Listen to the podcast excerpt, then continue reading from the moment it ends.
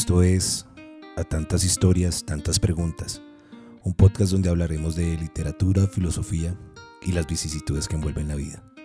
Bienvenidos.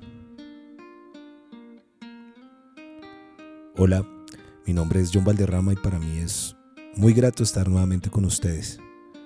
En este episodio, bueno, antes de hablarles del episodio, quiero eh, manifestarles que creamos una página en Facebook eh, para que por favor nos sigan. Se llama Tantas historias, tantas preguntas. Eh, en esta página vamos a obsequiar varios libros. Eh, vamos a estar charlando un poco ahí sobre los libros que vamos leyendo día a día para que si ustedes tienen a bien nos sigan. En el episodio de hoy vamos a hablar de una pregunta, ¿no? ¿Cuánta tierra necesita un hombre? Esta pregunta nos la planteó León Tolstoy en un cuento que lleva el mismo nombre. Una pregunta para analizar, reflexionar. Hablaremos de la adaptación hedonista, la ambición, la felicidad. Bienvenidos.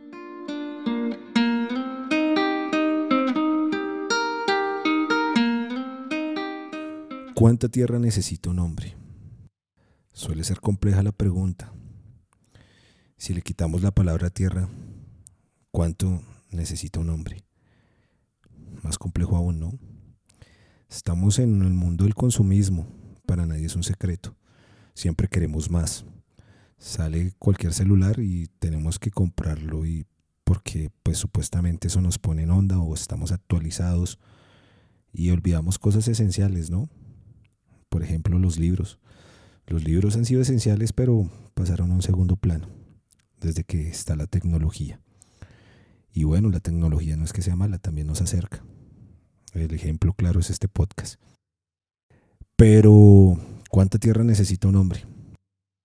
Esa pregunta me puso a reflexionar y empezaba a tratar de buscar significados y empezar a recordar cuando era niño que uno siempre anhelaba sus carros lujosos, eh, mansiones, fincas, casas con piscina.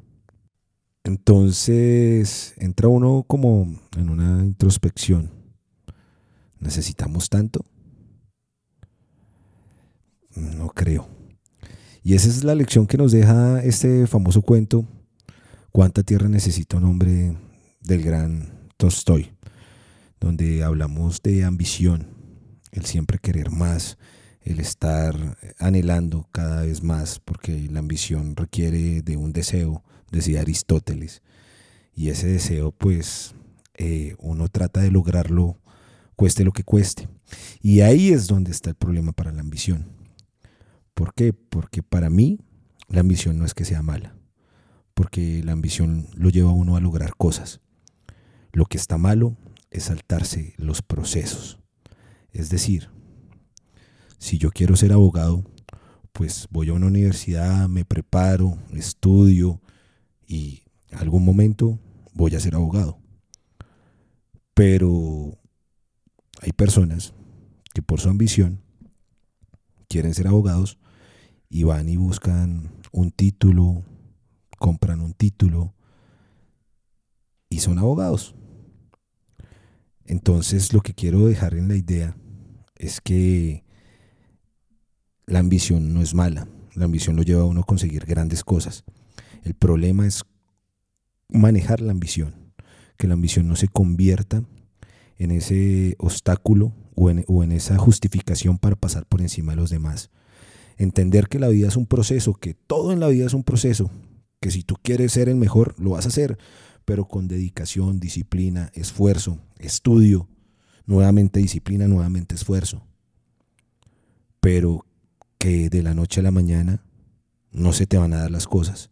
Porque todo requiere proceso, todo es un aprendizaje, todo es caer, volver a levantarse, caer, volver a levantarse, caer, volver a levantarse. Todo eso es la vida. Por eso la ambición no es que sea mala, porque si tú caes te levantas y tú tienes tu objetivo, te caes, te levantas, tienes tu objetivo. Pero si mi objetivo, si para lograr mi objetivo puedo pasar por encima de mucha gente y se hace, pues ahí está el problema de la ambición. Decía el gran Yuval Noah en su libro Homo Demus o Hombre Dios, que la relación más común de la mente humana ante los logros no es la satisfacción, sino el anhelo de más. ¿Y qué cosa más cierta? Nosotros siempre que conseguimos algo deseamos más. Es decir, conseguimos un carro, no, es chévere mi carro, pero quiero un carro mejor. Conseguimos, en el caso personal, logré, ante todos los pronósticos, ser abogado y quise más. Y entonces me especialicé y quise más. Y ahora estoy estudiando otra carrera y quiero más.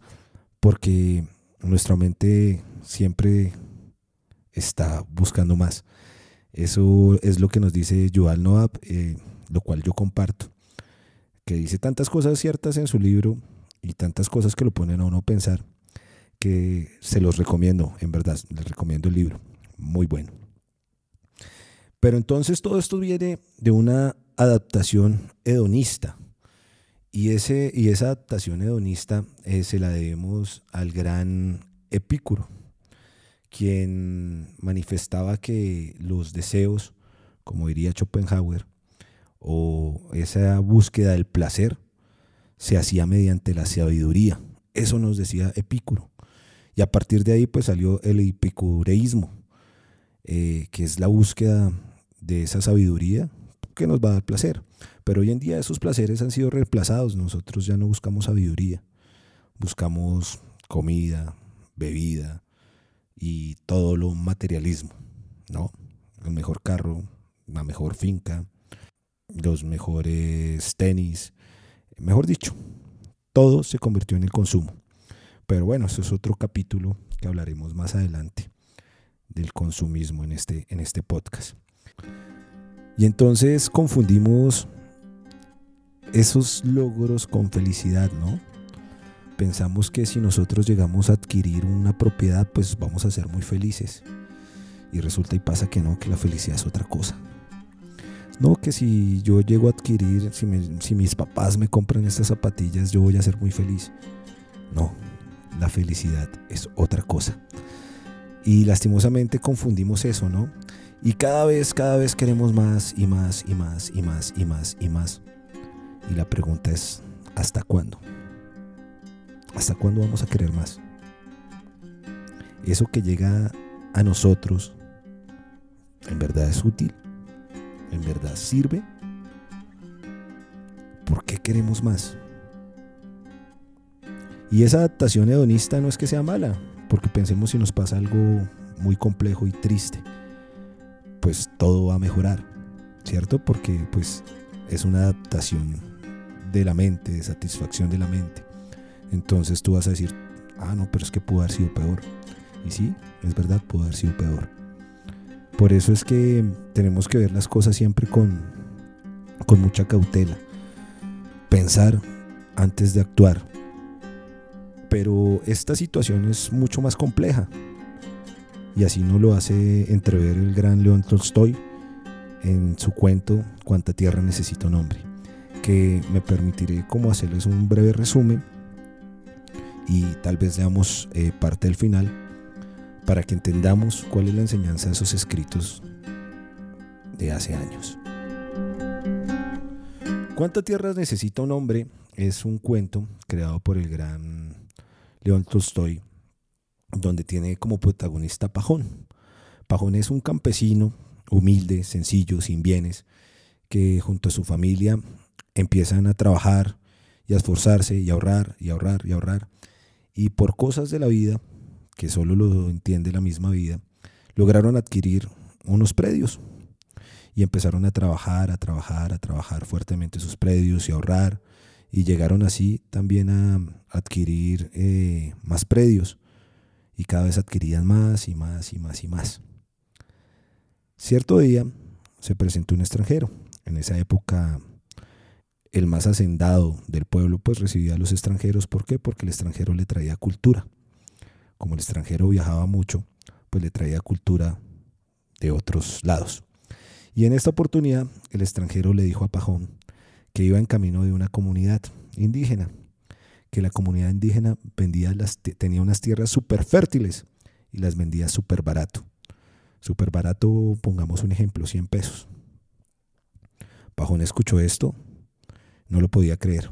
El extranjero partió el otro día y no se supo nada más de él. Pero pasaron los meses, las semanas, y Pajón seguía con esa duda. Y cierto día le dijo a su esposa y a sus hijos, me voy, me voy a llevar a un esclavo y me voy a buscar a esa comunidad indígena para que me venda tierras. Pajón, junto con su esclavo, se marchó en busca de la comunidad indígena y con tan buena suerte que luego de unas semanas la encontró. Efectivamente, todo lo que le había dicho el extranjero era verdad. Pajón se reunió con el líder de esa comunidad y efectivamente, pues todo era real. El líder de la comunidad le dijo que lo único que tenía que hacer era que al otro día, antes de que saliera el sol, iban a ir a una montaña y que a partir de que saliera el sol, Pajón tenía que recorrer la tierra que quería comprar y que toda la tierra, para el ejemplo que estamos dando, valía 100 pesos. Y luego ese resumen me permitiré leer. Pajón siguió caminando con mucha dificultad, pero cada vez más rápido. Apuró el paso, pero todavía estaba lejos del lugar. Echó a correr. Arrojó la chaqueta, las botas, la botella y la gorra, y conservó solo la asada que usaba como bastón. Ay de mí, he deseado mucho y lo eché todo a perder. Tengo que llegar antes de que se ponga el sol. El temor le quitaba el aliento. Pajón seguía corriendo y la camisa y los pantalones empapados se le pegaban a la piel y tenía la boca reseca.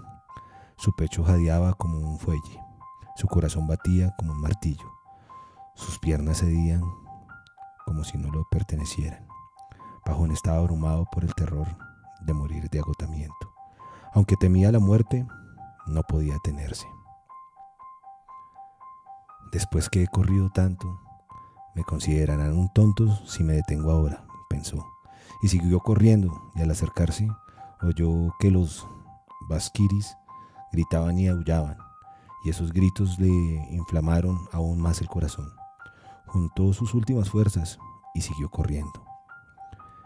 El hinchado y brumoso sol casi rozaba el horizonte, rojo como la sangre.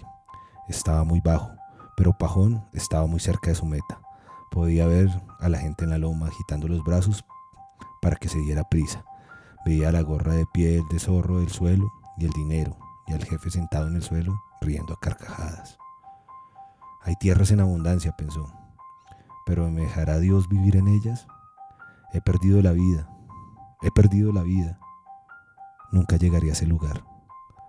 Pajón miró el sol, que ya desaparecía, ya era devorado. Con el resto de sus fuerzas apuró el paso, encorvando el cuerpo de tal modo que sus piernas apenas podían sostenerlo. Cuando llegó a la loma, de pronto oscureció. Miró el cielo, el sol se había puesto. Pajón dio un alarido. Todo mi esfuerzo ha sido en vano, pensó. Y ya iba a detenerse, pero yo a los basquiris aún, que aún gritaban, y recordó que aunque para él, desde abajo, pareciera que el sol se había puesto, desde la loma aún podían verlo. Aspiró una buena bocanada de aire y corrió cuesta arriba. Allí aún había luz. Llegó a la cima y vio la gorra. Delante de ella el jefe se reía a carcajadas. Pajón soltó un grito, se le aflojaron las piernas, cayó de bruces y tomó la gorra con las manos. Vaya, qué sujeto tan admirable, exclamó el jefe. Ha ganado mucha tierra. El criado de Pajón se acercó corriendo y trató de levantarlo, pero vio que le salía sangre en la boca. Pajón estaba muerto. Los parsis charrasquearon la lengua para demostrar su piedad. Su criado empulló la asada y cavó una tumba para Pajón, y allí lo sepultó. Dos metros de cabeza a los pies era todo lo que necesitaba.